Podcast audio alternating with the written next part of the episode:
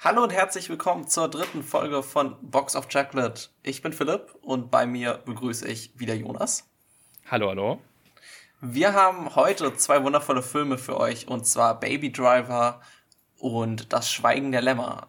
Interessante Mischung und ich freue mich drauf. Aber zum Einstieg, wie immer, ich will wissen, was hast du denn in letzter Zeit gesehen, Jonas? Also, erstmal habe ich also ursprünglich habe ich nicht so viele Filme gesehen. Die meisten Filme, über die ich gleich sprechen werde, die waren wirklich in den letzten paar Tagen. Und ansonsten habe ich mich beschäftigt mit zwei ganzen Staffeln von Are You the One? also auch wieder Trash TV at its finest. Aber jetzt so die letzten Tage habe ich mich ein bisschen damit beschäftigt, ein paar von den Oscar-Filmen nachzuholen. Die Oscars sind ja jetzt demnächst und da sind wieder acht Filme als bester Film nominiert und da ich die jetzt alle ein bisschen nachholen wollte, ein bisschen abschleifen lassen, habe ich jetzt da ein paar von gesehen. Äh, insgesamt habe ich jetzt, glaube ich, dreieinhalb gesehen. Nee, viereinhalb, äh, doch dreieinhalb. Der, der, der, äh, der eine halbe ist Mank, der neue Fincher-Film, den gibt es ja auf Netflix. Den muss ich sagen, ja, weiß nicht, den, also bis, mir fehlt noch so die letzten 40 Minuten, aber mich überzeugt er bisher nicht so richtig, muss ich ganz ehrlich sagen. Ist okay. irgendwie nicht so meins. Ähm, wel welcher Film dafür um einiges besser war. Und ähm, den finde ich echt ziemlich cool. Der hat mich echt überrascht. Der heißt Promising Young Woman. Mhm. Und ist von, ich glaube, einer relativ neuen Regisseurin. Die kennt man noch nicht so wirklich. Und ja, handelt so ein bisschen von, ja, es ist ein etwas feministischerer Film. Es handelt von einer Frau, die in Clubs geht und so tut, als wäre sie mega besoffen, um sich dann von Männern abschleppen zu lassen. Und dann im letzten Moment, äh, wenn die Männer dann irgendwie versuchen, daraus ihren Vorteil zu ziehen und sie mit nach Hause zu, zu nehmen, äh, konfrontiert sie die dann. Und was, man, was sie mit denen macht, das weiß man dann nicht ganz genau. Das wird dann ein bisschen offen gelassen. Und der Film entwickelt sich sehr interessant. Also äh, okay. kann man auf jeden Fall, kann man sich auf jeden Fall geben. Ja, wir haben ja geplant, wie wir schon in den letzten Folgen so ein bisschen angeteasert haben, über die ganzen Oscar-Filme noch mal ein bisschen mehr im Detail zu reden. Das wird dann schon in der nächsten Folge der Fall sein. Genau, wir haben uns nämlich überlegt, äh, ja genau, so ein, so ein kleines Oscar-Special zu machen. Wir haben ja die acht Filme, äh, oder es gibt die acht Filme, die für den besten Film nominiert sind. Und über die wollen wir uns dann nochmal explizit auslassen. Dazu gehört dann eben auch Young, äh, Promising Young Woman.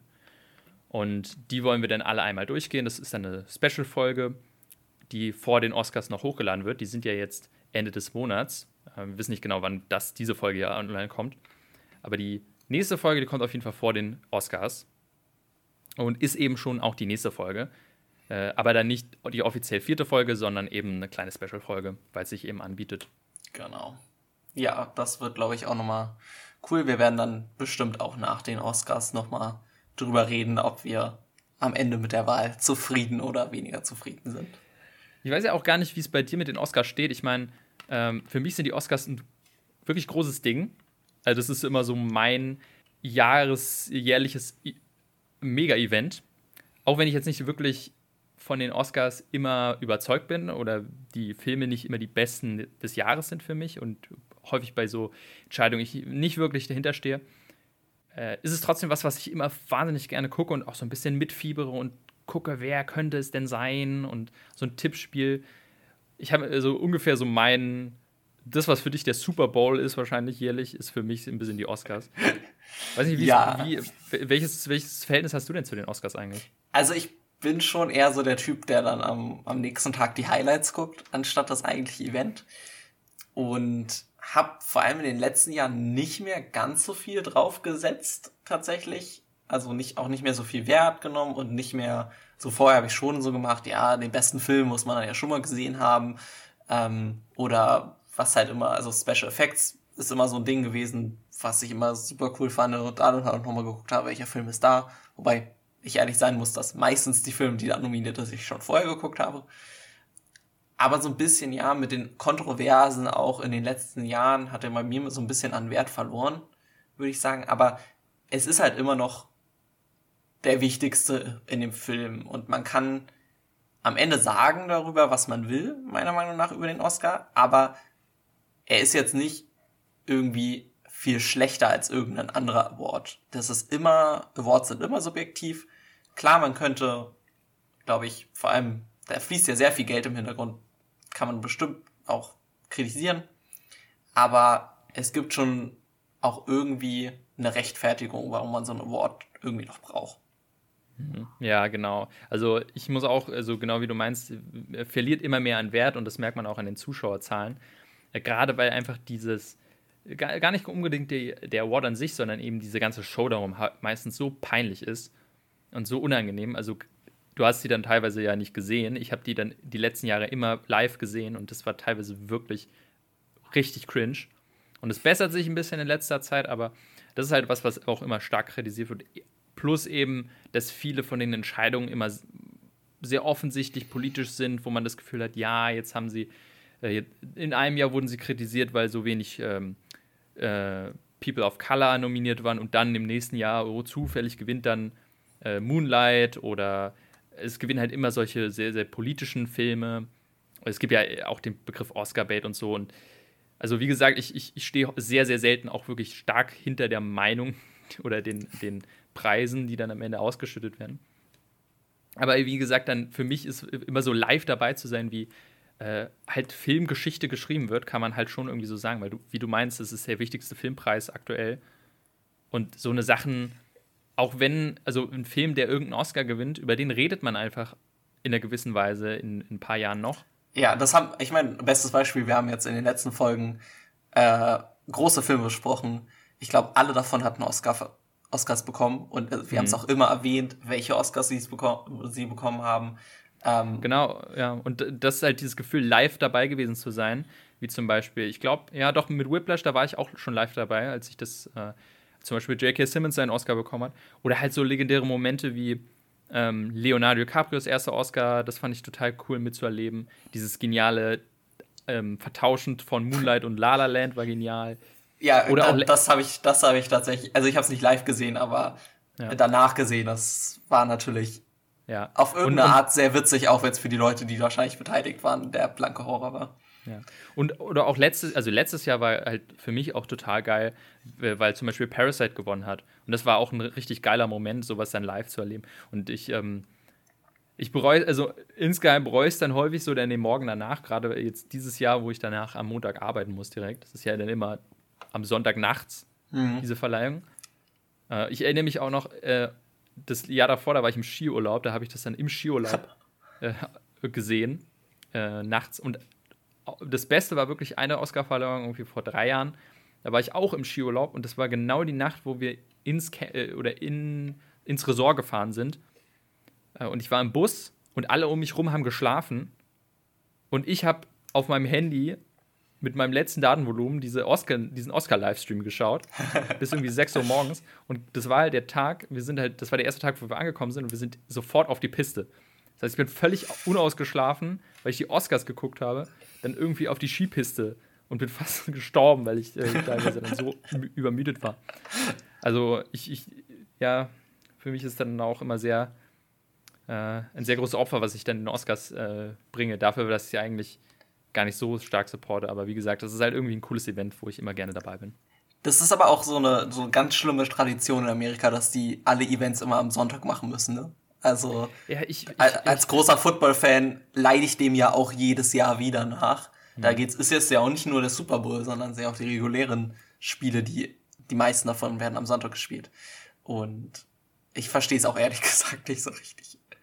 Ja, also es, es macht mir für mich auch irgendwie immer nicht so viel Sinn. Also es muss da irgendeine Logik dahinter geben, warum es am Samstag zum Beispiel nicht geht. Weil, also ich meine, zeitlich gesehen ist es ja dann irgendwie zur Primetime. Wenn es bei uns um 2 Uhr morgens läuft, läuft es bei denen um 8 Uhr. Aber ich meine, auch am Sonntag, ich meine, gerade die Oscars, die gehen auch, wenn sie um 20 Uhr anfangen, dann sind sie halt um 0 Uhr oder um 1 Uhr morgens vorbei, statt um 6 Uhr morgens. Ja. Und das ist ja dann auch für die Amerikaner scheiße, also. Weil die müssen ja auch am Montag arbeiten. Ja. Warum es nicht einfach am Freitagabend macht? Also, das habe ich das, nicht verstanden. Das weiß ich auch nicht. Naja, müssen wir, müssen wir mit leben. Und das ist ja nur einmal im Jahr. Da, da kommen wir durch. Und ich glaube, dieses Jahr extra für den Podcast werde ich es mir dann auch antun. antun. Ich glaube, ich habe sogar frei am nächsten Tag, also bei mir ist eh. ja, gut. das ist auf jeden Fall. Ich bin auch gespannt, äh, ob ich mir da vielleicht frei nehme, weil das wird lustig. Ähm, aber naja, was man nicht alles äh, alles macht für, für, seine, für seine Leidenschaft. Aber die Oscars sind auch wirklich das einzige an so Awards, das ich schaue, weil zum, also was ich auch wirklich, ähm, muss ich ehrlich sagen, was ich auch wirklich ernst nehme. Zum Beispiel so die Golden Globes oder so. Also ernst nehmen ist ein bisschen bös gesagt, weil ähm, ich nehme die Globes auch ernst in dem Sinne, aber die sind halt anders aufgebaut und die, keine Ahnung, wenn ein Film Golden Globes gewonnen hat, dann vergesse ich das viel schneller, weil es einfach für mich nicht so wichtig ist. Aber wenn ein Film, ja. also ich kann dir jetzt, glaube ich, die letzten 10 ähm, oder 20 Jahre aufzählen, wer den besten Film gewonnen hat. Weil ich mich damit wahnsinnig viel beschäftige. Und wir haben tatsächlich ja auch diese Folge, einen Film, der tatsächlich den besten Film gewonnen hat. Deswegen, und das ist halt was, was äh, für mich dann immer noch sehr groß in Erinnerung bleibt. Wie, wenigstens ja, der, der, beste Film. Der andere Film, äh, den wir haben, hat keinen einzigen Oscar bekommen. Ist das auch äh, was Neues? Hm. Tatsächlich. Ach echt? Ja, ja, stimmt. Ja, aber nominiert nomi war er, glaube ich. Nominiert, genau, aber keinen einzigen Oscar für Baby Driver. Hm. Ja, ja. ja. So, ansonsten, ja, was gibt es noch? Äh, ich muss mal überlegen, was ich noch gesehen habe. Neben, ja genau, Young Promising Woman habe ich gerade angesprochen. Äh, Minari oder Minari, das ist auch einer von den Oscar-Filmen, die ich gesehen habe. Äh, wie gesagt, da kommen wir dann ja auch dann in der Sonderfolge zu. Da will ich jetzt gar nicht so groß drauf eingehen. Und ja, den anderen, den ich schon gesehen habe, das war der Trial of the Chicago Seven. Mhm. Jetzt ja auch auf Netflix. Ähm, generell kann ich aber jetzt schon mal sagen, dass ich das Line-Up dieses Jahr sehr, sehr schwach finde. Na gut, ich habe noch nicht alle Filme gesehen, aber irgendwie, gerade im Vergleich zu letztem Jahr, da war das Line-Up so viel besser. Das war eines der krassesten Oscar-Jahre überhaupt, was man da alles hatte. Da, ne, Parasite war dabei, äh, Marriage Story, 1917, mhm. Irishman, Once Upon a Time in Hollywood. Da war so, da war jeder Film irgendwie gut.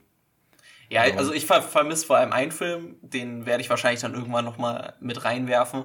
Äh, und zwar Tenet hätte ich sehr gerne als, ich hätte, also, als Nominierung ich hab, gehabt. Ich habe mich auch gewundert, dass Tenet nicht nominiert war, weil ich dachte, okay, ähm, ich meine, es ist ja offensichtlich, dass dieses Jahr einfach auch nicht so viele Filme rausgekommen sind. Also das soll jetzt nicht heißen, dass alle Filme, die nominiert sind, schlecht sind, aber ich dachte mir halt, okay, logischerweise kamen nicht so viele Filme raus, ähm, um ja, die Oscars teilweise vielleicht auch so zu rechtfertigen. Und dachte ich mir, okay, Tenet hat auf jeden Fall safe eine Nominierung.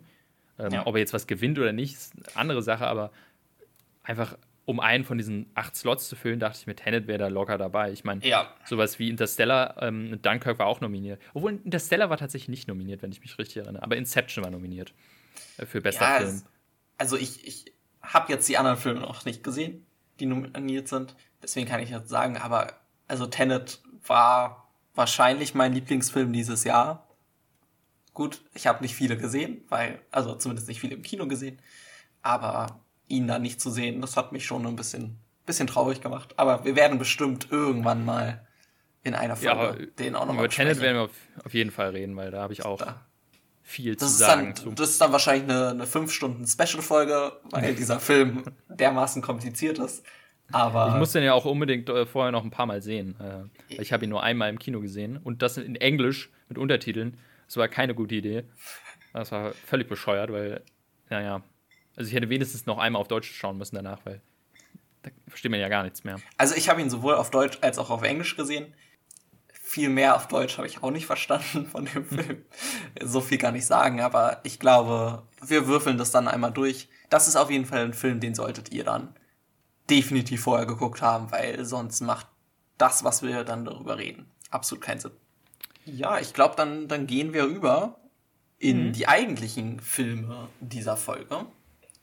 Und wir starten mit Baby Driver. Baby Driver ist ein Film von Edgar Wright. Wer es noch nicht mitbekommen hat, ich bin großer Edgar Wright-Fan. Hab eigentlich jeden seiner Filme sehr oft geguckt, Außer vielleicht Scott Pilgrim, das ist nicht so mein Lieblingsfilm, aber ja, na, alle sehr anderen. Gut, weil den finde ich zum Beispiel großartig. Äh, dann können wir nämlich über den auch nochmal reden. Ja, auf jeden Fall. Also es ist tatsächlich so der einzige aus seinem Line-Up, der irgendwie, ich weiß nicht, da, da bin ich nie so reingekommen. Ich habe ihn geguckt, aber irgendwie, weiß ich nicht, war nie, nie so meint. Aber ja, seine anderen Filme und vor allem Baby Driver sind auf jeden Fall ganz oben bei mir da. Äh, rausgekommen ist er 2017. Ähm, ist gar nicht so lang, 113 Minuten. und ist vom Genre her ein ja, Action, ja, eigentlich ein Actionfilm würde ich ihn. Ja, genau. Ich will ihn auch als, als etwas leichthütigeren Actionfilm sehen. Action-Drama vielleicht. Erzählt die Story vom Baby, dem Hauptcharakter, den man später noch erfährt, dass der einen anderen Namen hat, ähm, der halt ja ein bisschen gefangen in der kriminellen Welt ist und dann durch eine Begegnung mit Deborah, seiner späteren Freundin, so ein bisschen diese ganze Welt durchgewürfelt bekommt. Aber die Story ist bei diesem Film eigentlich gar nicht so richtig das Wichtige, habe ich so ein bisschen das Gefühl. Ja, es, die Story ist echt. Die genau. Ist, äh, das hat man schnell gemerkt, auch, ähm, dass die Story wirklich, wirklich wenig äh, zum eigentlichen Film beiträgt und äh, man schnell merkt, worum es in diesem Film wirklich geht. Genau, also man könnte sogar fast ihn als Action-Musical bezeichnen. Weil, oh, das, das finde ich schlecht, ja. Weil die Musik, auch wenn sie jetzt nicht aktiv irgendwie singen, oder eher wenn dann nur mitsingen, ähm, die Musik spielt einen unglaublich wichtigen Teil in dem Film. Eigentlich jede Szene, die irgendwie wichtig ist, ähm, ist musikalisch hinterlegt. Und es ist anders, als man es vielleicht bei normalen Filmen kennt, ähm, dass eine Szene wird sich ausgedacht und dann wird passende Musik dazu gesucht, sondern es wurde eher so vorhergegangen, dass ein Lied stand fest und die Szene wurde dem nach entworfen. Es ist jeder, jede Autotür, jedes Hupen, jedes Geräusch ist auf den Takt abgestimmt. Und es gibt den Action-Szenen ein ganz besonderes Feeling, was ich irgendwie so noch nie in einem anderen Film gesehen habe. Man sieht es zum Teil in, in Edgar Wrights anderen Filmen. Äh, zum Beispiel in Shaun of Dead gibt es eine, eine Szene, die auch so ist, dass wirklich jeder Schlag im Takt ist. Ja, Aber, genau an die Szene habe ich auch sofort gedacht. Genau, also das ist so ein kleiner Sneak, äh, Sneak Peek, aber in der Form wirklich von der ersten Minute an immer konkret. Also ich bin kein musikalischer Mensch, aber das zieht einen einfach in den Film rein und ist meiner Meinung nach, was halt diesen Film so besonders macht. Ähm, er hat keine krasse Story. Die Love Story ist so ein bisschen, naja, also steige ich nicht so hinter. Ja, ja das ist eine De sehr 0815 Story. Also, ja. Äh, es gibt keine großen Twists. Es ist relativ, also gut, es ist ein bisschen nicht ganz so offensichtlich, wer der am Ende böse Gegner ist, aber auch das ist jetzt nicht, nicht irgendwie, kommt nicht aus dem Nichts.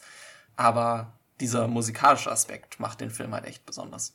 Mhm, auf jeden Fall. Also man hat definitiv das Gefühl, dass äh, bevor dieser Film gemacht wurde, eigentlich die Leute und Edgar Wright da im Raum saßen waren, ey, ich habe ich hab Bock, einen Film zu machen, wo es darum geht, dass die Musik in, ähm, quasi oder die Szenen im Takt der Musik sind und sich darum irgendwie einen Film rumgesponnen haben mit irgendeiner Story.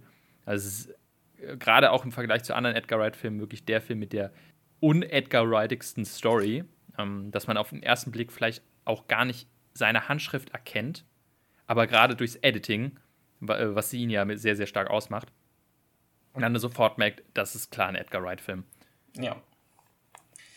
Also, was vor allem, also für mich immer beeindruckt, so diese erste Szene, sind ja, glaube ich, fast sechs Minuten, in dem es kein Dialog gibt. Und danach geht man von der Title Card auch direkt wieder in eine Szene über, die eigentlich, ja, nur von der Musik getragen wird. Das heißt, man hat das Gefühl, du guckst den Film, fängst den Film an und hast wirklich das Gefühl, du guckst keinen Film, sondern du guckst ein extrem professionell gemachtes Musikvideo, wo halt irgendwie eine Story im Hintergrund läuft. Und das macht einfach Spaß. Also es ist was ganz anderes. Deswegen ist es, finde ich, so unglaublich schwer, den, diesen Film mit irgendeinem anderen zu vergleichen. In irgendwie, ja, auf eine andere Stufe zu stellen. Mhm. Also inhaltlich kann man ihn auf jeden Fall sehr stark mit Drive vergleichen. Ich weiß nicht, ob du den mal gesehen hast. Ja. Ähm, der hat im Grunde eigentlich fast dieselbe Story.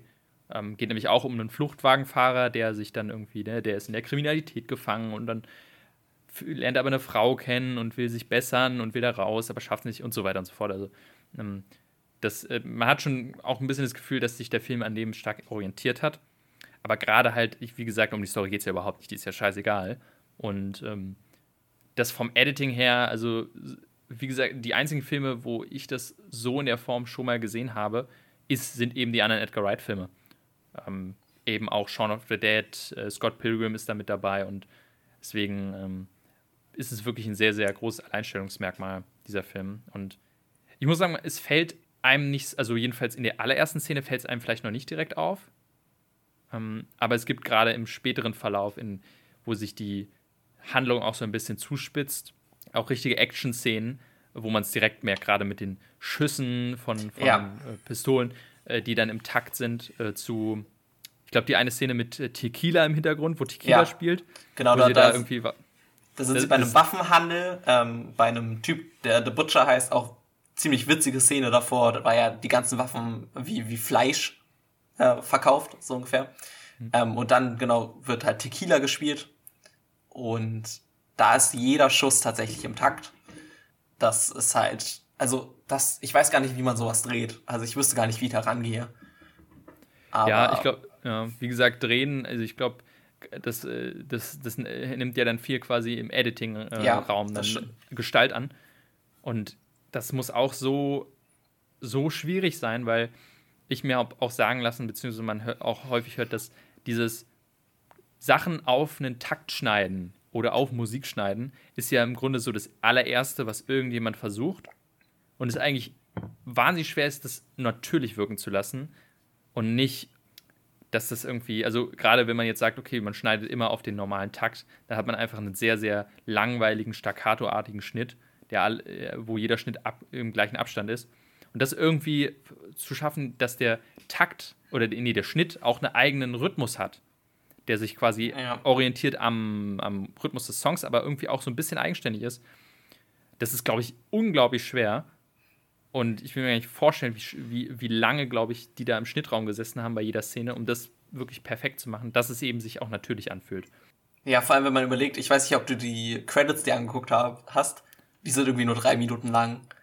Ähm, was, wenn man das irgendwie mit einem Marvel-Film oder vergleicht, wo dann man erstmal drei Seiten alleine Special Effects hat, man halt sieht, wie viel dann trotzdem, trotz dieser unglaublichen Schwierigkeit, das auf den Takt zu kriegen, dann trotzdem echte Effekte waren. Also, das war jetzt nicht alles CGI, wo du dann einfach sagen kannst, hey, dann machen wir da irgendwas rüber, sondern sehr viel praktikal gemacht und ja, mhm. also Respekt, das so hinzukriegen.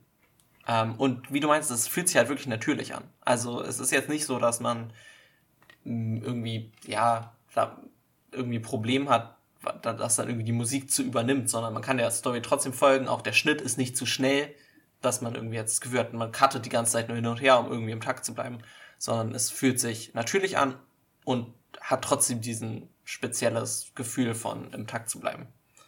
Also man merkt total, dass es ein absolutes Herzensprojekt von Edgar Wright ist. Mm, und ja auch interessant zu äh, bedenken, dass, wann kam der raus? 2017. Das müsste ja, genau. also, dann müsste ja parallel, äh, parallel ähm, an dem, oder vielleicht direkt danach, als er bei Ant-Man rausgeflogen ist. Ähm, mhm. Weil er war ja eigentlich für Ant-Man ähm, zuständig und dann gab es da Schwierigkeiten mit Marvel und dann hat er quasi, ist er rausgegangen und hat Baby Driver gemacht. Da würde mich mal interessieren, ob der wirklich komplett dann von einem Tag auf den anderen dann sich an Baby Driver gesetzt hat. oder ob das so Parallelprojekte waren, die an. Aber wie gesagt, also bei Edgar Wright ist generell, glaube ich, immer jedes Projekt ein sehr, sehr starkes Herzensprojekt bei ihm. Ja, das, das merkt man wirklich, weil jeder Film irgendwie sowas Besonderes ist. Also vor allem die Cornetto-Trilogie sollte meiner Meinung nach auch jeder mal gesehen haben. Ja, ich bin jetzt hier ein bisschen Fan am, am Fanboy natürlich. Aber, ja, aber, ja, aber da rennst du bei mir offene Türen an. Ich bin auch riesen Edgar Wright-Fan. Also äh, ich war auch echt froh, als ich gemerkt habe, dass du, du hast ja direkt zwei Edgar Wright-Filme in deine Box geworfen, nämlich Baby genau. Driver und Shaun of the Dead. Und ähm, da war ich mir schon, da habe ich schon gemerkt, okay, super, über die Edgar Wright-Filme, die sind schon mal gesetzt. Die reden, über die reden wir alle. Und ähm, deswegen freue ich mich auch schon, wenn die anderen irgendwann drankommen. Weil ich ganz, ich muss ganz ehrlich sagen, das, was du anfangs gesagt hast über Scott Pilgrim, ein bisschen habe ich das bei Baby Driver. Ähm, das war damals, als ich ihn zum ersten Mal gesehen habe und jetzt auch beim zweiten Mal. Irgendwie ist das der Film ab, also na klar, das mit diesem musikalischen Schnitt, das finde ich super geil. Aber abgesehen davon catcht der Film mich irgendwie nicht so sehr wie vielleicht seine anderen Filme äh, es geschafft ja, haben. Ich habe das Gefühl, du brauchst, also ohne dir jetzt zu nahe zu treten sollen, ich habe das Gefühl, du brauchst immer ein bisschen mehr Story. Ähm, ja, um so einen Film so richtig, äh, richtig äh, mögen zu können. Und also einerseits kann ich verstehen, andererseits, bin ich halt manchmal so, mir reicht dann so in Anführungszeichen ein Gimmick, um, um mich, um mich zu kriegen, habe ich manchmal das Gefühl. Und der Film macht's halt einfach irgendwie. Also er hat irgendwas Besonderes bei mir. Klar, er benutzt halt wieder so ein paar Sachen, die Edgar Wright immer macht, ne? Die irgendwie richtig cool sind. Also wieder mit dem, mit Fernsehen quasi die gesamte Story vorherzusagen. Das ist ja auch so ein Mittel, was in Shaun of the Dead äh, benutzt wird. Relativ früh benutzt er je auch. Und mir macht es dann einfach. Wo benutzt er das denn? Das habe ich gar nicht also, mitbekommen. Also er, er sagt nicht den Film direkt vorher, aber es sind halt. Es gibt die eine Szene, wo er mit seinem, also wo der Hauptcharakter, der Baby, mit seinem Ziehvater quasi Fernsehen guckt. Ähm, und da schaltet er so ein bisschen durch verschiedene Sender. Und jeder Satz, der im Fernsehen gesagt wird, oder, also beim einen ist es eher so eine Szene, die nur gezeigt wird, wird entweder vom Baby kopiert und er sagt die tatsächlich zu einem anderen Charakter im Laufe des Films, oder passiert halt quasi mehr oder weniger genauso. Oh, das ist ja geil, das muss ich mir unbedingt nochmal einziehen. Habe ich gar also nicht mitbekommen. Es, es gibt zum Beispiel von Monster Inc. wird äh, mhm. ein Satz gesagt, den sagt er später zu Doc. Das ist so sein Chef. Ja, ähm, ja, stimmt. Der, der, der, sagt ja auch, äh, Stop feeding me lines of Monsters Inc. Jetzt verstehe ich die, die Line erst. Ich oh, da habe ich gar nicht mitbekommen. Ähm, ja es gibt, gibt allgemein, also es ist auch so ein bisschen diese Story, was halt Baby als Charakter für ein Typ ist. Äh, da muss man sagen, der hat einen Tinnitus ähm, und hört deswegen fast durchgängig Musik. Deswegen macht es auch so Sinn, also deswegen ist, die meisten Lieder sind jetzt nicht nur Lieder, die der Zuschauer hört, sondern es wird tatsächlich so gezeigt, wie Baby halt selber die Kopfhörer im Ohr hat. Und diese Musik spielt tatsächlich auch im Film. Also es ist jetzt nicht nur hinterlegte, sondern spielt im Film. Ja, ähm, da kann ich mal kurz Uni, äh, Uni äh, Wissen äh, rausposaunen. Das, das nennt man nämlich diagetische Musik dann in dem Fall. Okay, sehr interessant, ja. ähm, Habe ich noch nicht gehört, das Wort. Aber genau, ja, also es ist halt Musik, die, die sowohl die Charaktere hören können, als auch der Zuschauer. Und was Baby auch ausmacht, er nimmt seine Konversation mit anderen Leuten auf und macht quasi Musik daraus. Also er, er samplet, wenn ich, wenn das jetzt der richtige Begriff dafür ist. Ähm, ich habe auch keine Ahnung von ja. Also er samplet, er nimmt quasi Teile von anderen Leuten und macht Musik draus. Und letztendlich macht genau das gleiche er mit diesem Fernsehen, was die am Anfang gucken. Er nimmt Wörter und sagt sie später zu anderen. Er sagt, glaube ich, auch einen, einen Satz ähm, zu Deborah, ähm, auf Englisch war es You're So Beautiful, das ist auch aus einem Lied, was im Fernsehen läuft. Oder es wird ein Stierkampf gezeigt, was ein Symbol ist für den Kampf am Ende mit seinem quasi Endgegner, der dann auch rot sieht, wie halt ein Stier ein rotes Tuch sieht. Es ist so dieses typische Edgar Wright, das quasi alles irgendeine Bedeutung hat. Also es gibt nie einen Dialog, nie eine Szene, die irgendwie bedeutungslos ist. Ja das, ja, das ist halt wirklich, also Edgar Wrights Filme sind äh, so, so voll mit kleinen Details, die man sehr einfach äh, verpassen kann und ist mir auch jetzt schon wieder passiert. Also, das ist halt auch der Film, äh, mit dem ich mich am wenigsten auseinandergesetzt habe. Das ist wirklich das zweite Mal, dass ich ihn jetzt gesehen habe. Und ähm, ja, da merkt man schon, wenn man sich mehr mit dem auseinandersetzt, merkt man erst die Genialität dahinter ein bisschen mehr. Ja, also es gibt, gibt so viele Details. Man kann auch drüber reden, alle Charaktere haben eine bestimmte Farbe zugeordnet ähm, und tragen diese. Und der einzige Charakter, der seine Farbe über die Zeit ändert, ist Baby selber, der schon von Anfang an eine schwarze und eine weiße Weste anhat, die dann nach und nach grauer wird. Das soll so ein bisschen dann, oder das interpretiere ich jetzt mal so, mhm. ähm, soll so symbolisieren, wie er halt am Anfang in den getrennten Welten ist, zwischen kriminell und seinem anderen Leben und die nach und nach immer weiter vermischt werden. Seine Sonnenbrille hat am Anfang eine ganz dunkle und die wird über die Zeit immer heller, bis er später sogar nur eine Linse hat und quasi immer mehr diese Wand zwischen seinen Welten zerstört wird. Also man kann da sehr tief einsteigen in den Film. Muss man jetzt nicht unbedingt, um den Film mögen zu können, meiner Meinung nach. Aber es sind so kleine Details, die einem im Nachhinein, wenn man den Film dann noch mehrmals guckt, einfach noch mehr Spaß machen. Hm, auf jeden Fall. Also ich habe, so wie du jetzt drüber redest, habe ich direkt schon wieder Lust, den nochmal zu sehen, ehrlich gesagt. Ich, ich habe noch so ein paar Sachen, die, die ich da noch, noch habe, aber ich weiß nicht, ob es dann zu viel wird irgendwie. Äh, direkt die zweite Szene zum Beispiel äh, geht, geht Baby quasi für die, die ganze Bande ähm, Kaffee holen. Ähm, und im Hintergrund sind ganz ja, viele Teile der Lieder äh, als, als ähm, Das ist mir tatsächlich Graffiti. auch aufgefallen. Das fand ich auch genial. Äh, das, das ist mir nämlich beim ersten Mal nicht aufgefallen und jetzt beim zweiten gucken irgendwann dann so mitten in der Szene, dass die Lyrics überall in der Welt verteilt sind. Ja. Äh, fand ich auch sehr, sehr cool. Und dann tatsächlich auf dem Rückweg kommen dann noch mehr Lyrics dazu. Ähm, oder er, also äh, zum Teil, zum Beispiel wird auch in dem Lied dann irgendwie von Shuffle geredet und dann macht er tatsächlich diesen Move in dem Moment. Ähm, wenn dann er im Coffeeshop ist, läuft sein Love Interest in dem Film Deborah vorbei und das Herz vom Graffiti im Hintergrund wird von schwarz zu rot. Also es sind so wirklich kleine Sachen, die man, da muss man fast den Film in halber Geschwindigkeit gucken, damit man sie mitkriegt. Und das macht einfach Bock. Also deswegen kann ich den Film nur empfehlen und vor allem, was ich fast noch mehr als den Film empfehlen kann, ist Videos über diesen Film zu gucken.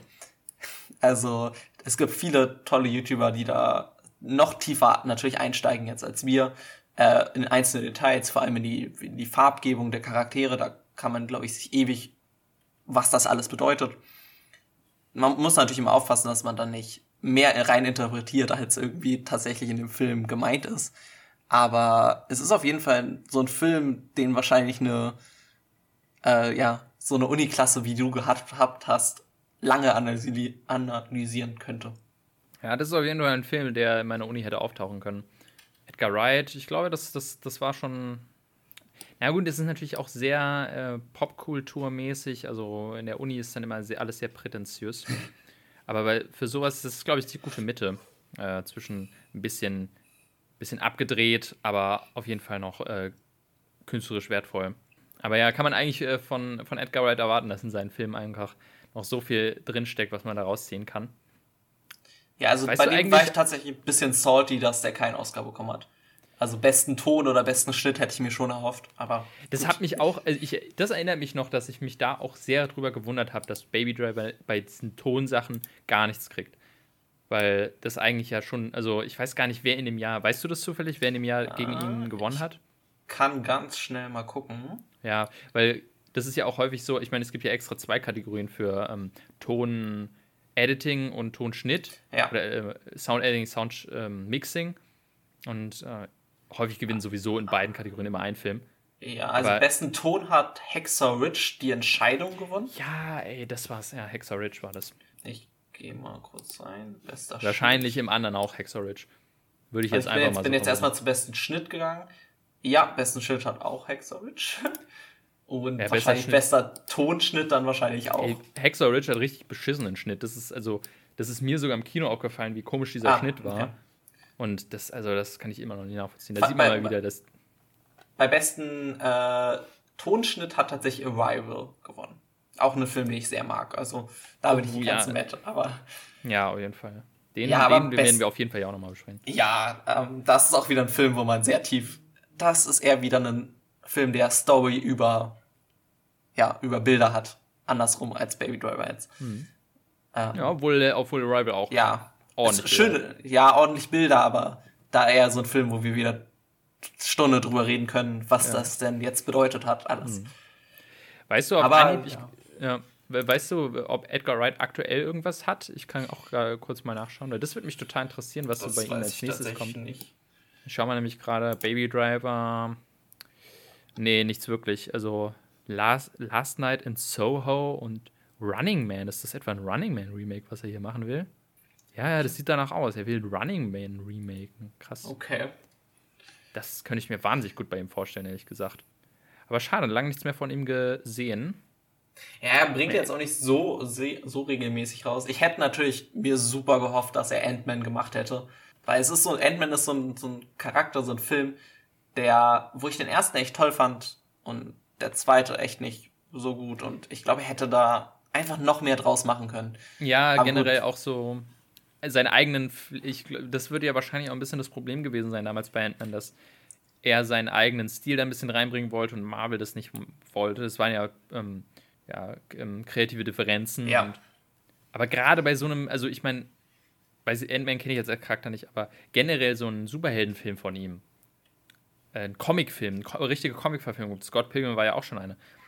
Äh, von, von Edgar Wright, das ist das, das also ich könnte mir keinen besseren Regisseur für sowas vorstellen. Und ja, dann halt irgendwie Ant-Man, der jetzt auch nicht so einen großen Impact vielleicht auf den Rest der Filme hat, kann ich bis heute nicht verstehen, warum sie da nicht einfach mal ein bisschen Risiko eingegangen sind. Ja, also das ist ja ähm. leider so immer das, Pro das größte Problem wahrscheinlich des MCUs, meiner Meinung nach, dass sie halt sehr sicher spielen, ne? Sie, also vor allem die, die Einzelfilme der nicht so wichtigen Charaktere sind halt meistens sehr safe gespielt worden. So in letzter Zeit wurde es jetzt ein bisschen besser, ne? Äh, vor Ragnarok zum Beispiel war dann doch schon ein bisschen spezieller, aber so, so die Zeit um Iron Man 3 und Ant-Man und auch Guardians 2 würde ich da fast auch mit reinschmeißen. Mhm. Waren so alle so ein bisschen, sie waren gut, aber sie waren nicht fantastisch. Ja, genau. Also über Marvel, da können wir, glaube ich, noch eine ganz, äh, können wir fast schon eine, eigentlich eine eigene Special-Folge machen, aber ja. Ähm, Eine Special mal, Podcast auch, kann man drüber machen. ja, auf jeden Fall. Aber ich denke, wir werden auch über viele Marvel-Filme hier in der, ja. in der Box stolpern. Also ich glaube, Endgame ähm, habe ich ja schon reingeworfen. Genau, Endgame hast ähm, du schon drin. Und genau. äh, genauso wie wir halt über Edgar Wright-Filme stolpern werden. Äh, gegebenenfalls nächste Folge schon über Shaun of the Dead. Da freue ich mich mega drüber. Also da freue ich mich, wenn, wenn, wenn der dann irgendwann kommt. Und wie gesagt, Scott Pilgrim, der kommt definitiv von mir. Also da kannst du dich drauf gefasst machen. ähm, dann zwingst du ihn, mich, mich nochmal zu gucken. Ja. Mhm. Und ja, kurz, ähm, vielleicht, äh, was, was hältst du denn von World's End? Weil, da, weil ich ihn hier gerade auf IMDb sehe. Äh, der gehört ja auch zur Cornetto-Trilogie. Ja, ich mag World's End auch sehr gerne. Ich würde ihn von der Cornetto-Trilogie wahrscheinlich auf zwei packen tatsächlich. Hot Fuzz ist tatsächlich mein, am, den ich am wenigsten mag von der Cornetto. Ähm, aber Sean schlägt da nicht ganz für mich. Ja, ich, ich würde, glaube ich, ich würde World's End ganz hinten machen, aber ich finde ihn immer noch super. Das, ähm, das ist ja bei vielen, glaube ich, so. Also ich glaube, er ist mhm. so, im Konsens ist er auf drei und auch, glaube ich, er war auch der am wenigsten erfolgreiche der drei Filme. Ja, ich würde sagen, so das, was du von, so das, was Scott Pilgrim bei dir ist und Baby Driver bei mir ist, The World's End bei allen anderen. Ja. Ähm, das, über den hört man auch immer am wenigsten und ähm, ich kann es auch ein bisschen verstehen. Ich weiß nicht, ob vielleicht werden wir ihn irgendwann mal hier besprechen. Hätte ich auch mal Lust zu. Weil ich habe den auch nur einmal gesehen und hatte irgendwie nie so richtig das Bedürfnis, den nochmal zu sehen. Aber ähm, eigentlich war der ganz cool. Ja, es ist auch wieder so ein Film, wo man in wieder viele so kleine Details reinsteigen kann, ohne jetzt so tief zu steigen. Zum Beispiel die, die Namen der Bars, die sie besuchen und so weiter, die dann auch den Film auf ihre Art wieder erzählen es ist halt typisch Edgar Wright.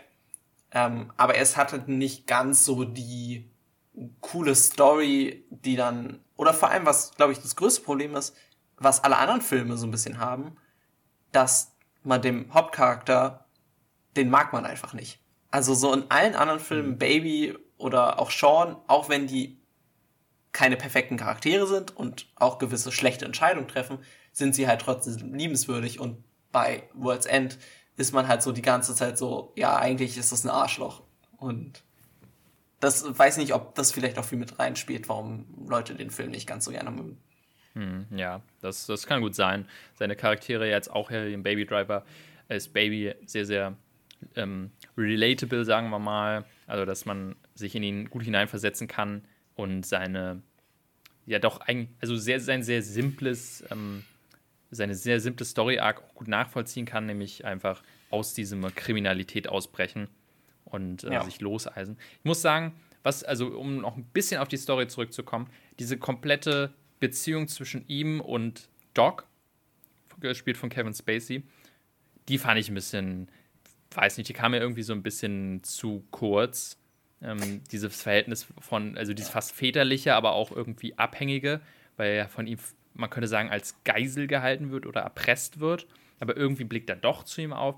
Ähm, das, das war mir irgendwie nicht so ganz ausgearbeitet in meinen, in meinen Augen. Also das, ja, ähm, also da, da bin ich so ein bisschen bei dir. Vor allem der, der Wechsel der Seiten dann äh, von Doc geht mir zu schnell.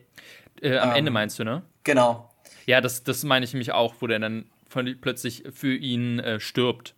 Ja. Oder sich für ihn töten lässt. Man denkt so, wow, gerade warst du noch dabei, ihn irgendwie zu erpressen ähm, und hast da gedroht, irgendwie seine Freundin zu, umzubringen. Und jetzt bist du plötzlich, also weiß nicht, das, das wirkte auch sehr, sehr konstruiert ein bisschen.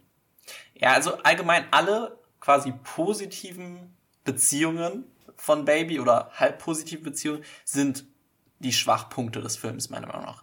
Sowohl mhm. Deborah nehme ich nicht, weiß ich nicht, es geht halt auch schnell, bei ihr ist es auch so. Ich meine, ihr habt ein Date gehabt und du bist quasi bereit, mit ihm um den Tod zu kämpfen gegen irgendwie einen verrückten Typen. Ja. Und auch es, ihr ganzes Leben hinter sich zu lassen. Ich meine, ja. man, kriegt, man kriegt ein bisschen was von ihrem Leben mit, aber irgendwie, klar, sie ist nicht der Hauptcharakter, aber ein bisschen mehr hätte ich mir schon ähm, von ihr gewünscht, dass man auch nachvollziehen kann, dass sie für ihn bereit ist, einfach ein Leben mit Kriminalität zu leben, so Bonnie und Clyde mäßig oder mhm. Thelma und Louise wo, wo man dann denkt, so, hm, okay, äh, das nehme ich irgendwie dem Film auch nicht so ganz ab. Also, das ist halt, die, die Schwachstelle ähm, ist halt die Story in dem Film. Das, das lässt sich nicht. Für, genau. Lässt sich nicht. Ja, es ist, es ist halt ein Film, was ich so gehört habe in den Kritiken, Style over Sta äh, Substance. Also, mhm. ne? und das würde ich auch definitiv unterschreiben. Man muss halt wirklich mit in den Film reingehen und sich sagen, ja, die Story ist mir halt nicht so wichtig.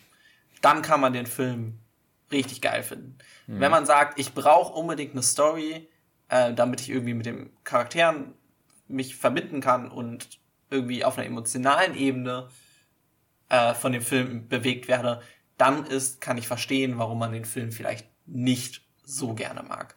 Aber ich glaube, das ist ein Risiko, was bewusst gegangen wurde, weil hätte man jetzt in den Film noch 30 Minuten damit verbracht, die Hintergrundstories einiger Charaktere besser auszubauen und irgendwie die Beziehung weiter auszubauen, wäre ein großer Teil, was den Film im Nachhinein jetzt so besonders macht, meiner Meinung nach verloren gegangen.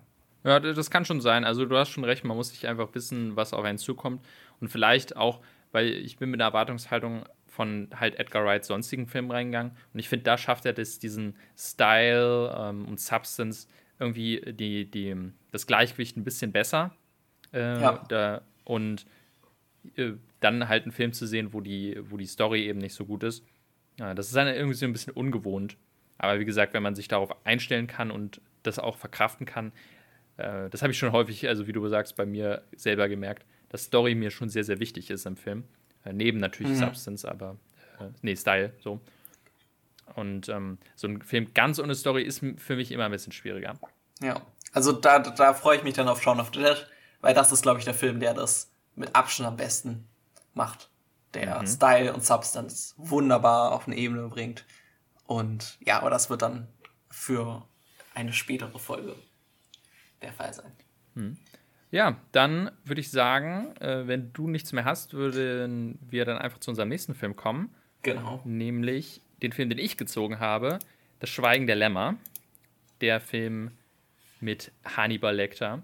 Bevor wir da, bevor ich dann so ein bisschen erkläre, worum es da geht, würde ich vielleicht kurz erklären, warum ich mich denn für diesen Film entschieden habe.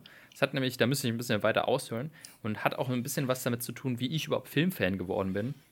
Und sogar, wie dieser Podcast nicht entstanden ist, aber so ein bisschen, äh, wie wir den strukturieren.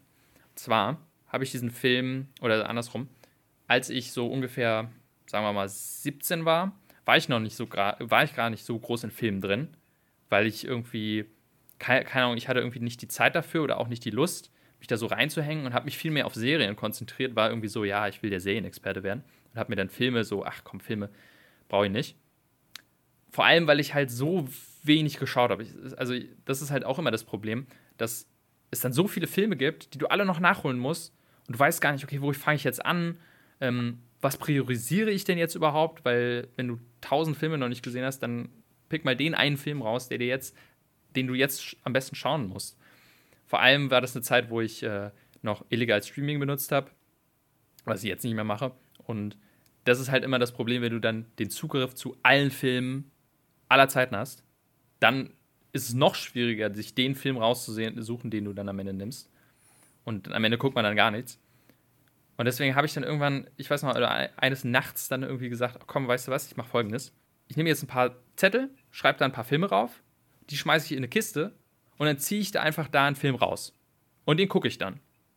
Und wenn ich damit durch bin, dann ziehe ich den nächsten und dann gucke ich den. Und so nehme ich mir so ein bisschen die Entscheidung ab, diese Filme zu schauen. Und der erste Film, den ich da rausgezogen habe an dem Tag, also ich habe in derselben Nacht dann noch den ersten Film gesehen, das war eben Schweigen der Lämmer. Und den fand ich super. Und es hat mir direkt gezeigt, dass diese Idee perfekt ist. Also, dass die super klappt. Und ich weiß noch, dass ich dann auch direkt dann hinter den nächsten geguckt habe. Es war dann Stück langsam, den fand ich auch großartig. Und so habe ich mich halt wahnsinnig schnell durch diese ganzen Filme durchge, durchgefräst. Mhm. Ich habe dann auch immer wieder neue Filme reingeworfen und irgendwann habe ich dann mal geguckt, wie viele sind denn da drin jetzt? Und das waren irgendwie 300 Filme, die ich dann in ein, innerhalb eines Jahres abgearbeitet habe. Und dann quasi hatte ich quasi, äh, als ich damit durch war, war es so, hm, okay, jetzt habe ich so viele Filme geschaut, jetzt kann ich auch einfach weitermachen. Und dadurch ist auch so ein bisschen meine Leidenschaft halt für Filme entstanden, dass ich halt immer mehr Filme gucken wollte. Alles ausgelöst eben durch diese Idee von dieser Kiste, die ja auch jetzt halt in einer gewissen Form einen Einzug in unseren Podcast gefunden hat, weil ja, wir machen es ja genau. Ich habe ich auch gerade so gedacht. genau, das war nämlich auch halt ein bisschen Inspirationsquelle dafür, weil ich finde ich find diese Kiste super äh, ich kann die auch jedem empfehlen, wer, der sich ähnlich fühlt und sich denkt, oh, ey, wie soll ich da hinterherkommen? Ich habe keine Ahnung von Filmen, was soll ich denn jetzt gucken? Schnapp, schnappt euch so eine Kiste, schmeißt da ein paar Filme rein und zieht einfach aus, weil für mich war das halt, und genau das Phänomen sehe ich jetzt in diesem Podcast nämlich wieder. Ich habe es geliebt, einen neuen Film zu ziehen. Das war das Geilste überhaupt, weil ich dann immer dachte, okay, welcher kommt als nächstes? Du hast dich natürlich auch auf bestimmte Filme gefreut, die du endlich gucken willst. Und ich habe dann auch, ich war dann auch so, ich gucke die erst, wenn ich die ziehe. Und wenn es der allerletzte ist, und dann ist es halt jedes Mal diese Spannung, okay, welcher kommt als nächstes? Und entweder ist es ein geiler Film und du freust dich total und guckst ihn direkt, oder es ist ein Scheißfilm, auf den du dich überhaupt nicht freust. Aber bei mir war es dann so, ich gucke den dann trotzdem direkt, weil ich mir dann denke, okay, vielleicht ist der nächste Film ja geil. Vielleicht ist das nächste, wenn, der mhm. nächste Film, den ich ziehe, dann der coole, auf den ich mich die ganze Zeit freue. Und das hat dann halt, das war dann so ein wahnsinniger Motivationskick, der, äh, der mir eben gefehlt hat. Und deswegen könnte man so insgeheim sagen, dass das Schweigen der Lämmer mit dazu beigetragen hat, dass ich äh, heute mein Leben, man könnte es fast so sagen, äh, dem Film widme. Ja. Weil, wenn ich das nicht gemacht hätte damals, diese Kiste nicht zusammengestellt hätte, dann wäre ich, nie also wär ich nie hinterhergekommen mit den ganzen Filmen, die ich verpasst habe. Und in dieser Kiste, da war, also was da alles drin war, da war Forrest Gump war da drin, äh, Jurassic Park, äh, Pate, der Lämmer eben, Stirb langsam, Terminator, äh, Alien, da war alles drin, was man gesehen haben sollte, wenigstens so ein bisschen. Und ich habe davon einfach irgendwie gar nichts geschaut. Und ja, genau, das war irgendwie das Problem, dass man dann immer weiß, okay, wo fange ich denn jetzt an? Soll ich jetzt der Pate schauen ja. oder soll ich Schweigende Lämmer schauen? also mach mal, äh, mach mal die Entscheidung. Und meistens ist es dann immer so, dass du dann sagst, okay, keine Ahnung, ich kann mich nicht entscheiden. Ich gucke jetzt irgendeinen bescheuerten Scheißfilm, wo ich mich nicht drüber ärgere, wenn ich ihn, äh, wenn ich ihn schlecht finde. Hm. Also, und äh, ja, dieses Phänomen sehe ich jetzt auch wieder bei Netflix ähm, oder so oder bei den ganzen Streamingdiensten, weil meine aktuelle Watchlist ist auch wieder 700 Filme lang. Und ich weiß immer nicht, okay, welchen Film gucke ich denn jetzt, um Gottes Willen. Also, es ist wirklich ja, angenehm, sich diese. Das ist, glaube ich, so ein Phänomen, was ganz viele haben. Äh, dieses, oh, ich habe jetzt zwei Stunden Zeit, ich kann einen Film gucken. Und dann ist man eine halbe Stunde am Durchscrollen und, oh, scheiße, jetzt habe ich gar nicht mehr die Zeit, äh, einen mhm. Film zu gucken. Ja, ganz genau. Ähm, ja, genau, das mal so als kleiner Seitenhieb, ähm, was Schweigen der Lämmer, wa warum ich mich dafür entschieden habe, den hier reinzuwerfen, abgesehen davon, dass es halt ein echt geiler Film ist. Und genau, um zum Film direkt zu kommen, Schweigen der Lämmer, der Film mit Hannibal Lecter. Es geht darum, dass ein, äh, ein Mörder gesucht wird. Es gibt einen Serienmörder, äh, der heißt Buffalo Bill und der zeichnet sich dadurch aus, dass er seine Opfer, die alle weiblich sind, immer die Haut abzieht an bestimmten Stellen. Und das FBI verzweifelt da so ein bisschen dran und nimmt sich deswegen die Hilfe von Hannibal Lecter, einem auch Serienmörder, der mittlerweile schon seit Jahren äh, hinter Gittern ist.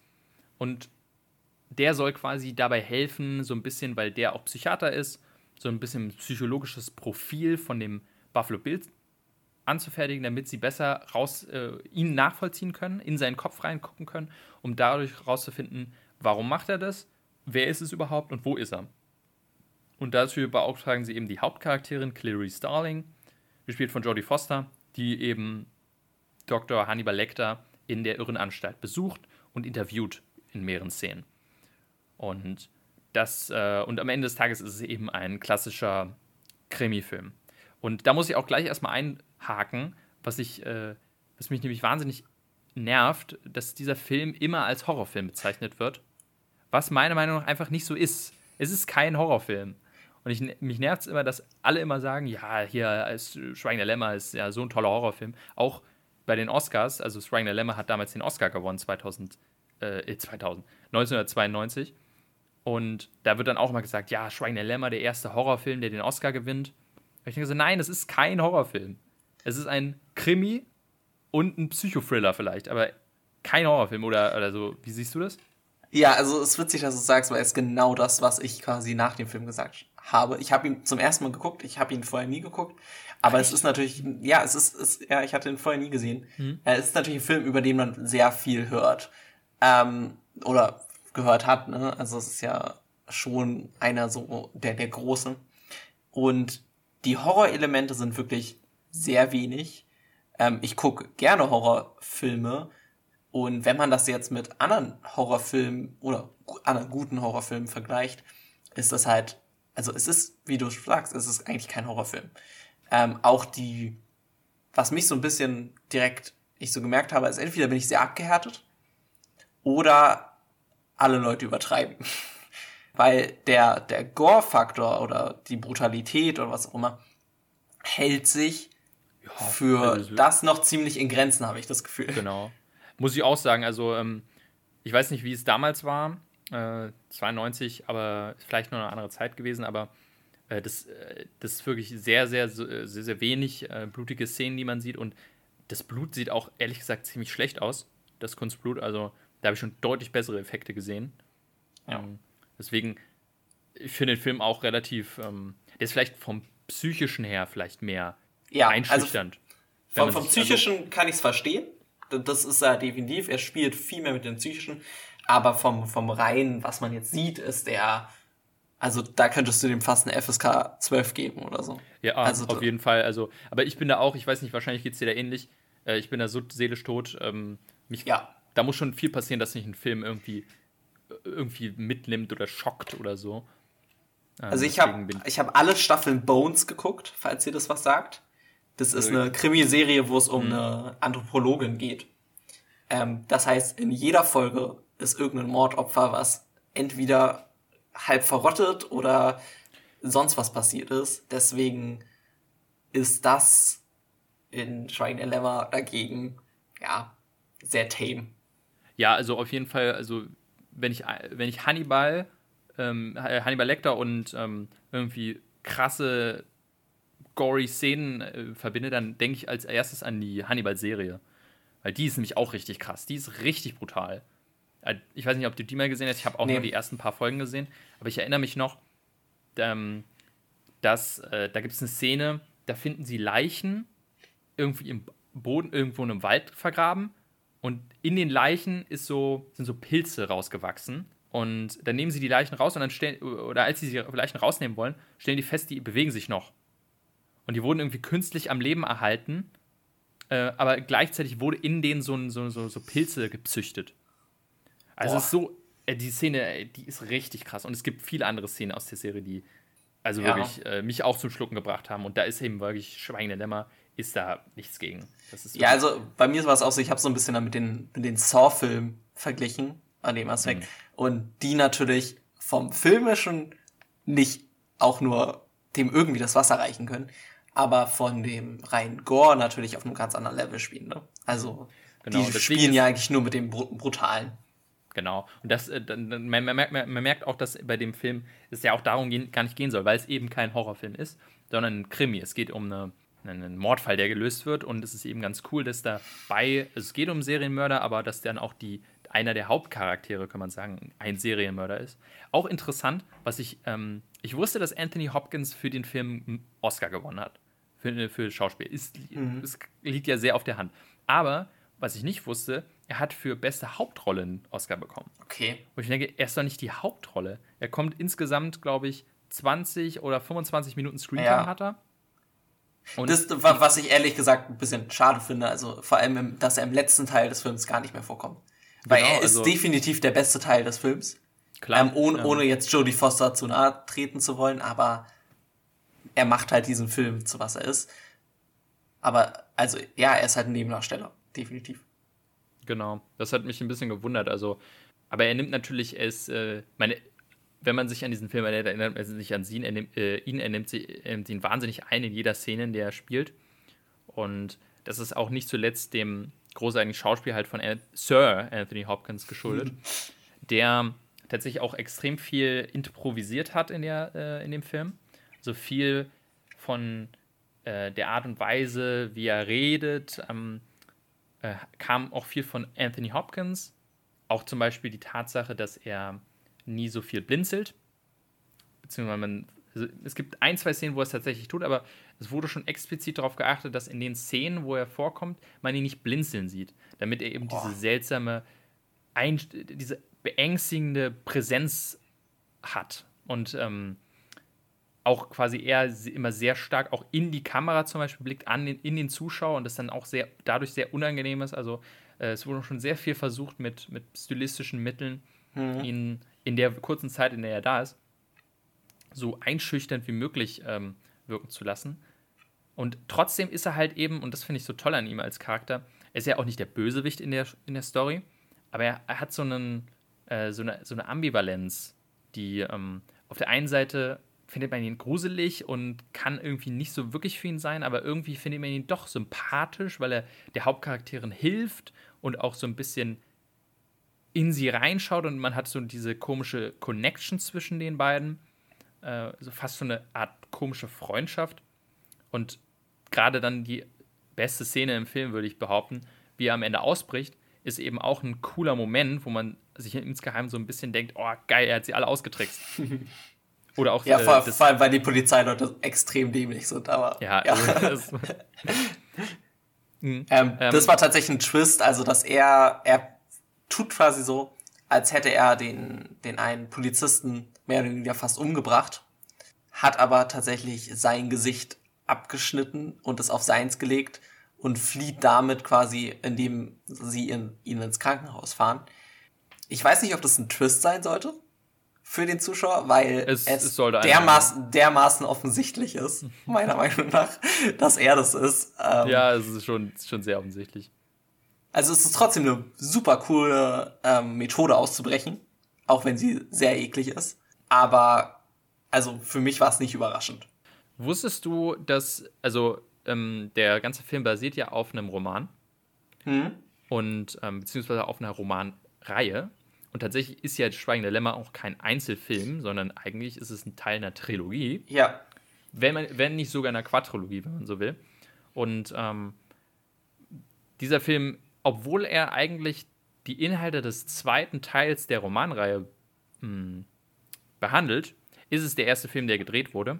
Mhm. Und dann kam danach quasi äh, relativ lange danach, also zehn Jahre danach, kam dann der zweite Teil mit dem kreativen Namen Hannibal, der äh, dann seine Zeit, wo er ähm, dann wieder frei ist. Am Ende bricht er ja aus und äh, ist dann wieder auf freiem Fuß. Und Jodie Foster ähm, kommt dann auch noch mal im zweiten Teil vor und äh, die treffen sich dann wieder. Und der dritte Teil, der Rote Drache, ist dann eben die Vorgeschichte, die davon äh, handelt, ähm, wie Hannibal Lecter damals gefasst wurde. Aber auch gar nicht hauptsächlich, sondern er wird in den erst, äh, am Anfang des Films gefasst und dann ist der Rest des Films stark ähnlich zu äh, Schweigender Lämmer, wo nämlich auch dann der Kommissar, der Hauptkommissar, das ist dann irgendwie ähm, Ed, äh, Edward Norton. Der muss nämlich auch einen Fall lösen und, und lässt sich dann auch von ähm, Anthony Hopkins helfen. Von Hannibal Lecter. Und dann gibt es eben noch den vierten Teil, Hannibal Rising. Den habe ich tatsächlich nicht gesehen. Also die anderen beiden habe ich gesehen, die mhm. finde ich auch echt gut. Obwohl ich mich an nicht mehr so viel erinnere, muss ich sagen.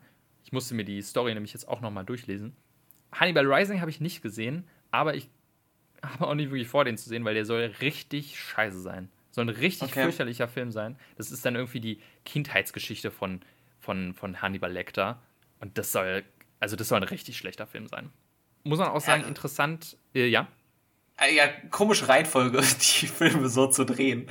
Ja, ähm, habe ich auch. Ähm, vielleicht war am Anfang gar nicht geplant, dass man alle Filme, äh, alle Bücher verfilmt und dann dachte man sich, vielleicht, ich, ich weiß nicht, ob bei den Büchern das Schweigen der Lämmer auch der Best, das beste Buch ist und dann dachte man sich, komm, nehmen das zweite, verfilmen das einfach. Ich meine, man hat ja auch, wie gesagt, dann erst nach zehn Jahren irgendwann gesagt, komm, jetzt machen wir mal Teil zwei. Mhm. Also ich kann mir das auf jeden Fall vorstellen. Wahrscheinlich wurde tatsächlich, also entweder war es der beliebteste oder er war halt einfach der am best zu verfilmende äh, Teil der Buchreihe. Also das ist ja oft so, dass manche Bücher sind halt besser zu verfilmen als andere. Und mhm. das ist natürlich eine in sich auch einfach schlüssige Story. Klar, man fragt sich danach, was passiert mit Hannibal, aber so ist die Story zu Ende und man kann rausgehen, ohne jetzt das Gefühl zu haben, man muss unbedingt den nächsten gucken, um alles zu verstehen. Genau, auf jeden Fall. Und ähm, äh, wir haben jetzt sehr viel über Hannibal Lecter geredet, ähm, obwohl er ja eben eigentlich ja nicht die Hauptrolle ist, sondern Jodie Foster ist die Hauptrolle. Und was mir da beim Film jetzt auch wieder nochmal aufgefallen ist, äh, nämlich ein Unterton, den ich beim, den ich gar nicht mehr so stark in Erinnerung hatte. Und zwar, das ist ein sehr, ja, feministisch will ich ihn nicht nennen, aber äh, ein Thema, was in dem Film halt stark porträtiert wird, ist eben äh, die Rolle der Frau in mhm. einer männerdominierten Welt. Äh, eben der, der, dem FBI. Und sie ist da im Grunde die einzige Frau, äh, die da überhaupt arbeitet und von den ganzen Charakteren, abgesehen von den Mordopfern, gibt es auch kaum weibliche Charaktere. Ja. Und alle Charaktere, mit denen sie agiert, sind dann eben Männer. Und man hat ganz häufig auch diese komischen Blicke von ihr. Es gibt ganz viele Szenen, wo dann irgendwelche Männer entweder sie komisch anschauen, nach dem Motto, was will die denn jetzt hier? So die Polizisten in diesem einen Städtchen. Äh, oder auch halt Szenen, wo dann irgendwelche Männer sie anflirten. Also mega unangenehm ist. Und der einzige Charakter, der so ein bisschen da raussticht, eben, der das nicht macht, ist eben Hannibal Lecter. Und dadurch entsteht auch irgendwie diese komische freundschaftliche Beziehung zwischen den beiden. Mhm. Dass er der Einzige ist, der irgendwie so ein bisschen Sicherheit gibt, können wir fast sagen. Fand ich ganz spannend. Er, er sagt ja sogar, er ruft sie ja ganz am Ende des Films nochmal an und sagt ihr sogar, dass sie quasi nicht in Gefahr ist. Ähm, mhm, genau. was, was ja auch so ein bisschen diese Beziehung ähm, dieses ganze Richtung feministische, ich glaube, also uns fällt es kaum auf, weil für uns, oder uns fällt es schon auf, also wie das gemeint ist, aber halt, weil für uns das jetzt komplett Normalität ist. Ne? Also eine mhm. FBI-Agentin ist jetzt nicht so besonders. Es ist zwar immer noch relativ männerdominiert, aber halt, ich meine, in wie vielen Serien, in wie vielen Filmen sieht man es heutzutage? Aber klar, in der, der Zeit, ne, 92 war das natürlich noch mal ein bisschen, bisschen was anderes. Und ich glaube, das wurde auch mit voller Absicht so gemacht, dass sie ja auch zum Beispiel extrem klein ist. Also das, mhm. das, das sieht man ja auch vor allem in der Szene, die du schon angesprochen hattest. Da sind sie in dem, ja, in der Bestattungs, wie nennt man das? Bestattungsinstitut oh, oder ja, so? Ja, ich weiß auch nicht, genau. genau. Ähm, und da sind halt ein kompletter Raum mit Polizisten. Ähm, und auf einmal sagt sie denen quasi, ja, ihr dürft jetzt alle mal raus hier, alle gehen.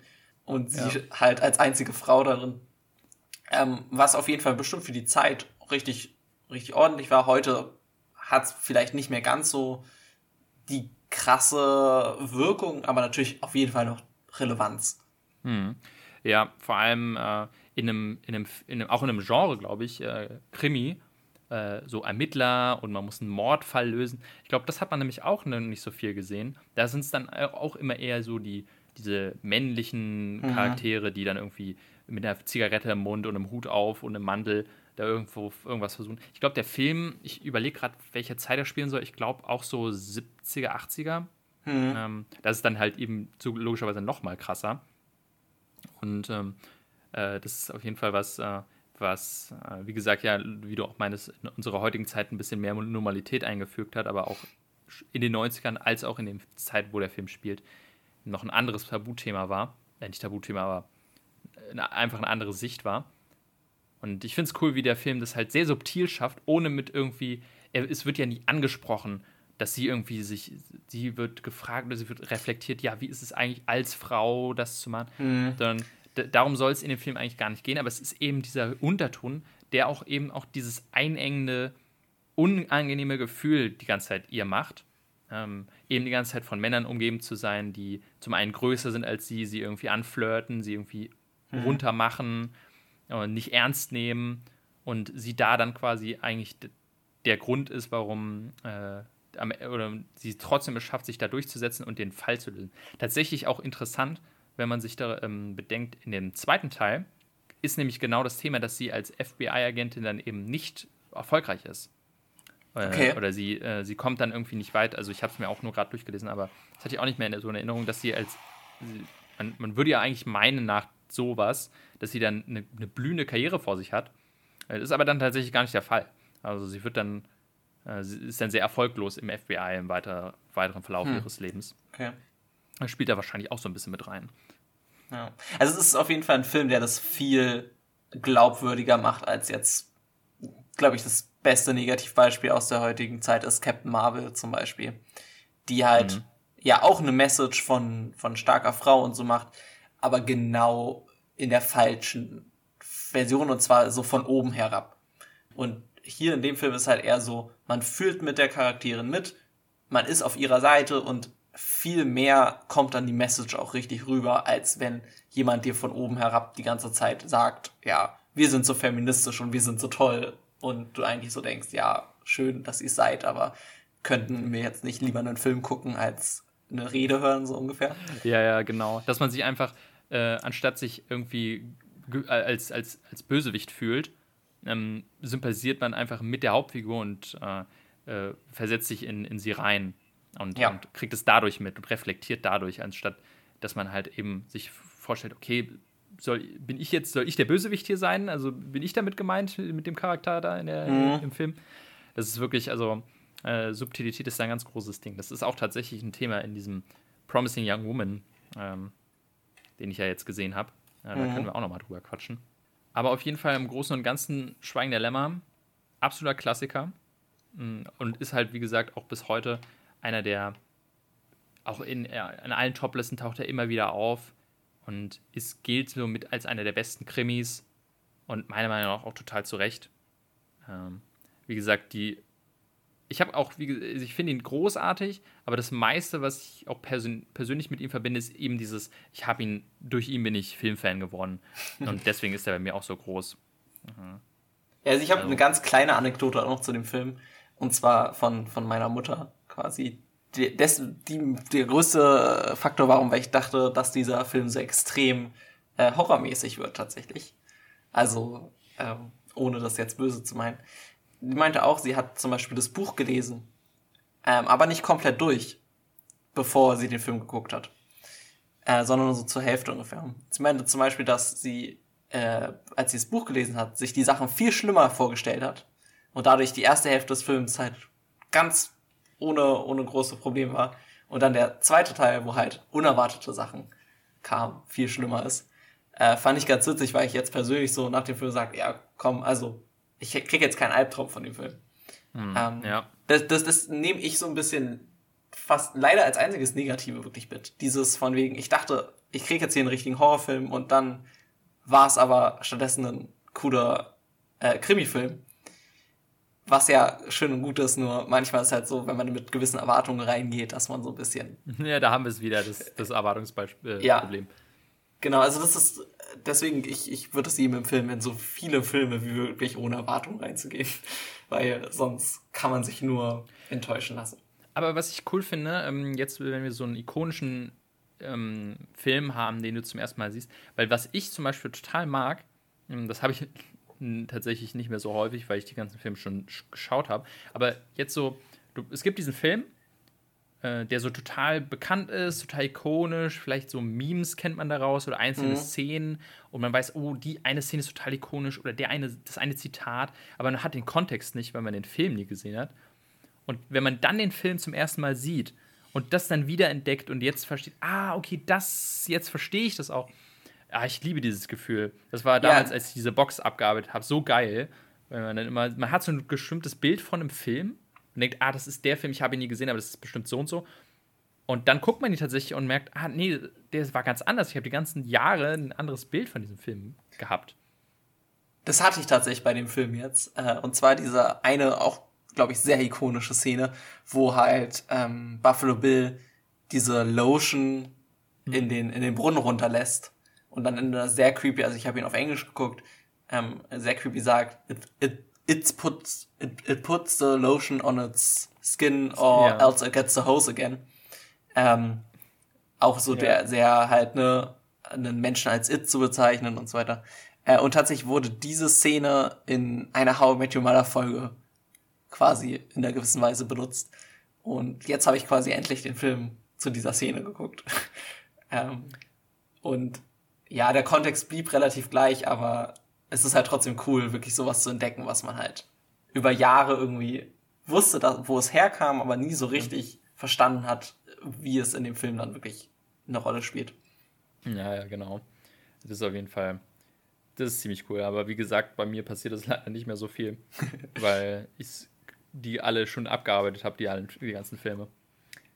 Das ist der Nachteil, wenn man die so durch, durch, durchballert und dann hat man nichts mehr zum Entdecken.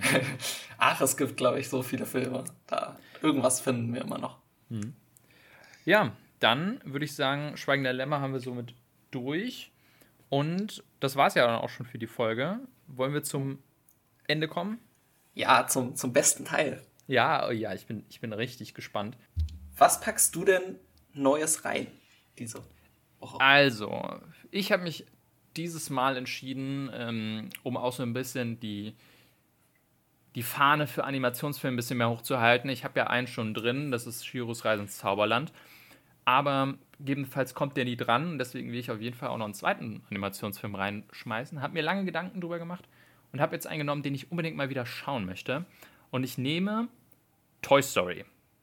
Uh, okay. Also, jetzt, jetzt, jetzt musst du mich gleich umbringen, weil ich habe diesen Film nie gesehen. Siehst du? Nee, umbringen werde ich dich nicht, aber ist doch perfekt. Äh, umso besser, wenn dann quasi, also ich habe ihn häufig schon gesehen, aber auch schon lange nicht mehr. Und aber auch in viel meiner Kindheit. Deswegen, das, das wird dann auch wieder ein spann spannendes Gespräch. Nost Nostalgie trifft auf, auf quasi Objektivität. So ein bisschen. Ja, ja weil ich so glaube, das ist ein Film, der stark, äh, also den man heute mit anderen Augen sieht als, als damals, wenn man jetzt. Ja, das, das kann ich mir vorstellen. Und ähm, Genau, ja. was schmeißt du denn rein? Da bin ich auch sehr gespannt. Ich, ich packe einen relativ neuen Film rein, und zwar Knives Out. Knives Out, oh cool. Sehr ja. schön. Den mag ich auch sehr gerne. Den habe ich mir letztens erst für meine Sammlung gekauft. Ja, also super Film. Ich würde mich freuen, wenn ich ihn bald ziehe. Ja, ich glaube, den haben wahrscheinlich auch ordentlich Leute geguckt. Hm. Alles Gut. klar. Also, dann würde ich mal sagen, ich fange an mit einem neuen Film, den ich rausziehe. Habe schon ein paar Favoriten, die ich gerne ziehen würde. Ich hoffe, einer davon ist dabei. Und welchen nehme ich? Nehme ich den? Ich nehme. So. Also, bei mir wird es in der nächsten Folge. okay, in Folge 4 werden wir über Charlie und die Schokoladenfabrik sprechen. Den Film, den ich letzte Woche reingeworfen habe. Äh, letzte Folge. Okay. Das wird was. Aber sehr gut, den habe ich nämlich jetzt auch auf Blu-ray bestellt, der müsste in den nächsten Tagen ankommen. Also perfekt, besser könnte es nicht sein. Okay. Ja, dann, dann ziehe ich meinen. So, was haben wir hier? Jurassic Park ist es bei mir.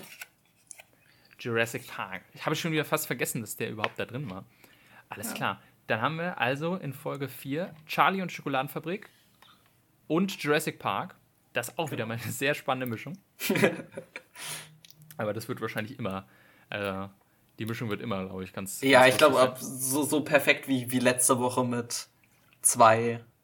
Was hatten wir? Äh, Truman Show und Whiplash. Ja, genau. Hm. Wir werden es nicht jedes Mal irgendwie auf ein Thema runterbrechen können, aber ich glaube, das macht, macht das auch so spaßig. Genau, also nächste Folge, in der Folge 4, dann die beiden Filme, Jurassic Park und Charlie und Schokoladenfree. Und dazwischen habt ihr noch die Special-Folge zu den Oscars. Also, ja, freut euch drauf.